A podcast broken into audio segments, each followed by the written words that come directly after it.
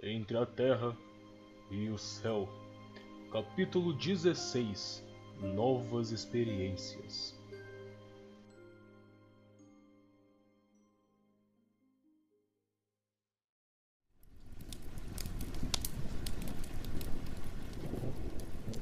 Noite fechada e alta, tornamos-nos ao domicílio do enfermeiro, seguidos de Clarencio, que funcionava como sempre junto de nós, por mentor diligente e amigo.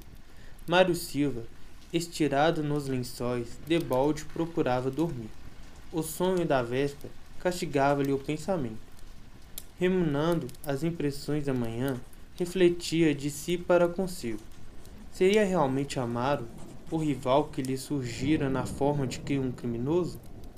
Aquela mulher chorosa e acabulhada seria porventura Zumira, a companheira de infância que ainda lhe faria as recordações? Onde o motivo de semelhante reencontro teimava em afastar para longe as reminiscências da mocidade. Por isso mesmo, não acreditava que estivesse nele próprio a causa do estranho pesadelo.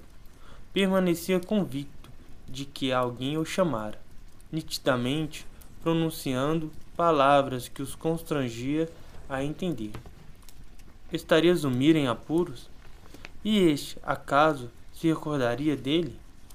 E se a sua conjectura expressasse a verdade, teria o direito de reaproximar-se?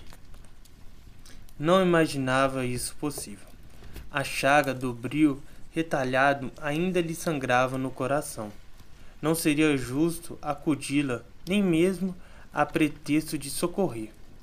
Conhecia-lhe o esposo de relance, mas o suficiente para detestá-lo, com todas as reservas de ódio de que se sentia capaz. Ainda mesmo que a mulher outrora querida lhe suplicasse assistência, cabia-lhe ser surdo aos seus rogos. Hipóteses inquietantes e perguntas sem respostas lhe assediavam o cérebro, toutado de apreço e rancor. A antiga aversão pelo rival preponderava dominando. Por que não voltar ao sonho da noite anterior, de modo a tentar uma solução? A figura de Amaro crescia-lhe no campo mental. Se as almas podiam efetivamente reencontrar-se fora do corpo, prosseguia divagando. De certo, conseguiria rever o adversário e revidar. Se fora invocado em sonho, era lícito invocar quem quisesse. Chamaria o renegado esposo de Zumira a explicar-se. Concentraria nele o poder do pensamento, buscá-lo-ia onde estivesse.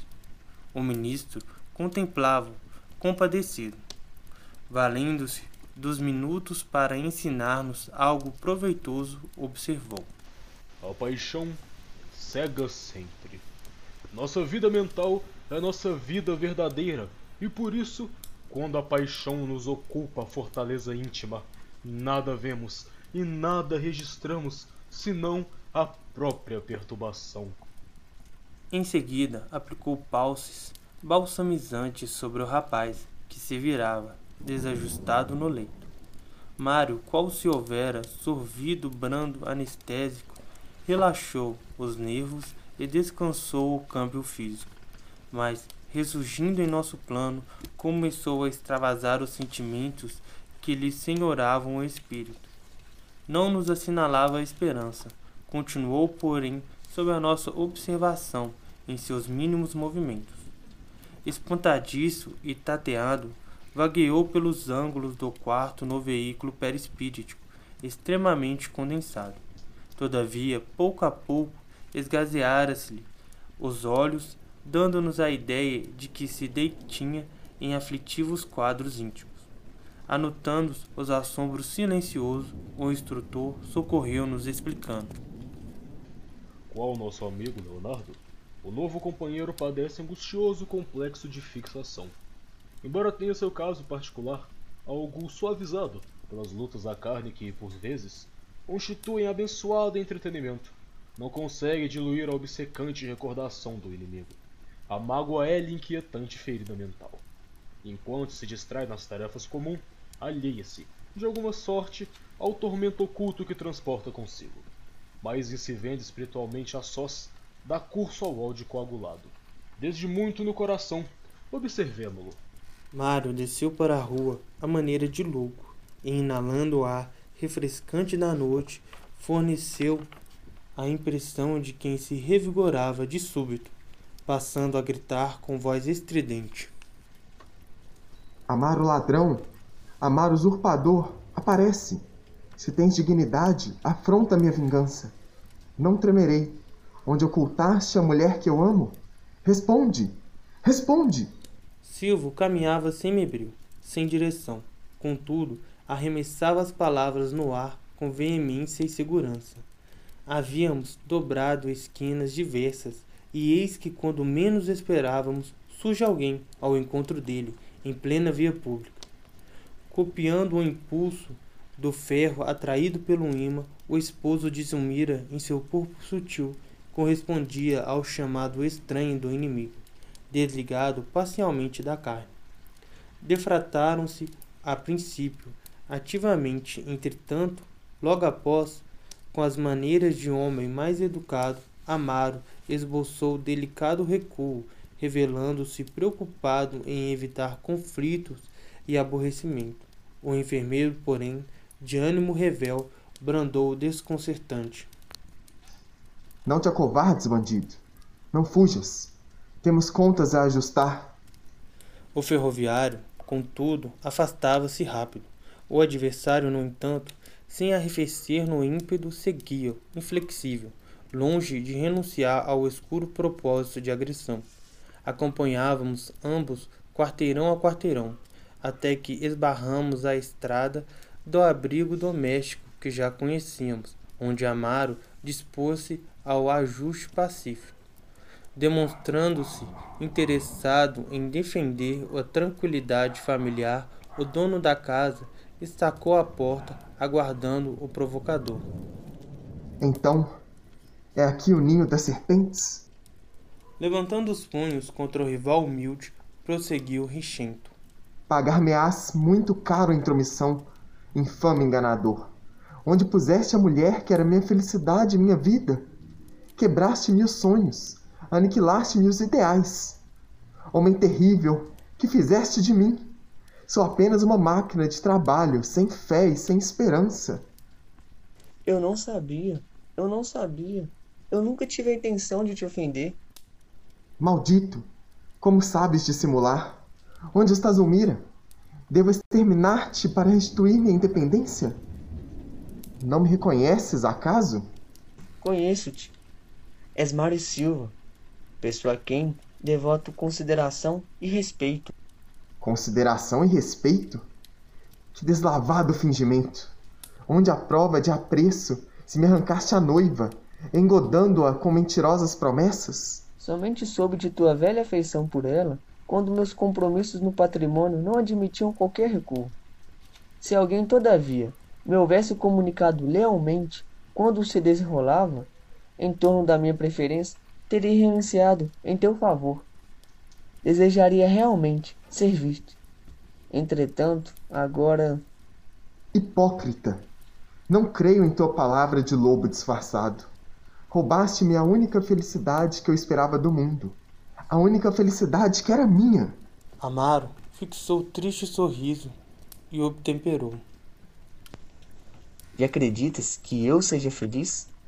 Admites no casamento apenas a exaltação dos sentidos inferiores? Crês que o homem consociado deve encontrar na mulher simplesmente uma escrava? A uma Zulmira, a companheira e a irmã que me cabe proteger. Nem ela nem eu encontramos na experiência conjugal a aventura das afeições cor-de-rosa, em que o desejo contentado é como uma flor que morre num dia. Temos padecido muito, Mário. Não ignoras que me casei em segundas núpcias. Zumira, por isso mesmo, não terá recolhido em mim a perfeita alegria que lhe seria lícito esperar. Nossa aproximação começou por uma série de desajustes que culminaram com a morte do meu caçula, um terrível desastre. Desde então, nossa casa é um espinheiro de sofrimento. Minha esposa adoeceu gravemente e eu mesmo até agora continuo agoniado e desfalecente. Saberias, porventura, o que seja distinta de um pai que chora sem lágrima, mortalmente ferido? Se dívidas possuo para com a divina providência, pode acreditar que não tenha amargado pouco, a fim de ressarci-las. A morte para mim não passaria de benção libertadora. Como pode observar, não me vejo em condições de aceitar-te o desafio. Estou dilacerado, e mais que dilacerado, vencido. Mário Silva, com espanto nosso, retribuiu com escandalosa gargalhada. Se ainda consagras amor à criatura que desposei, ajude-me com a tua compreensão. Se te fiz algum mal, inconscientemente, perdoa-me. Perdoa-me pelas angústias de minha existência, de condenado a horríveis provas morais. Desculpar? Nunca. Pelo tom da conversa, concluo que a justiça começou a expressar-se devidamente, mas abreviá-la-ei com as minhas próprias mãos. Meu desforço é certo e meu ódio é inexorável. Amaro não mais respondeu. Vimo-lo curvar a cabeça em oração fervorosa. Suaves irradiações de esmeraldina luz escapavam-lhe da fronte. As palavras inarticuladas de que se servia para implorar socorro alcançavam-nos o espírito, qual se fossem ondas caloríferas e harmoniosas de humildade e confiança. Silva, incapaz de sensibilizar-se ante a rendição comovente, prosseguiu gritando: Por que silencias, covarde? Fala! Fala! Explica-te! Reage! Dominaste Zulmira, mas não me dobrarás um milímetro.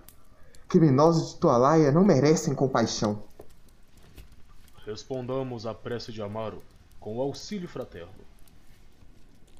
Arrastados pela simpatia e pela emoção, acompanhamos o nosso orientador sem hesitar.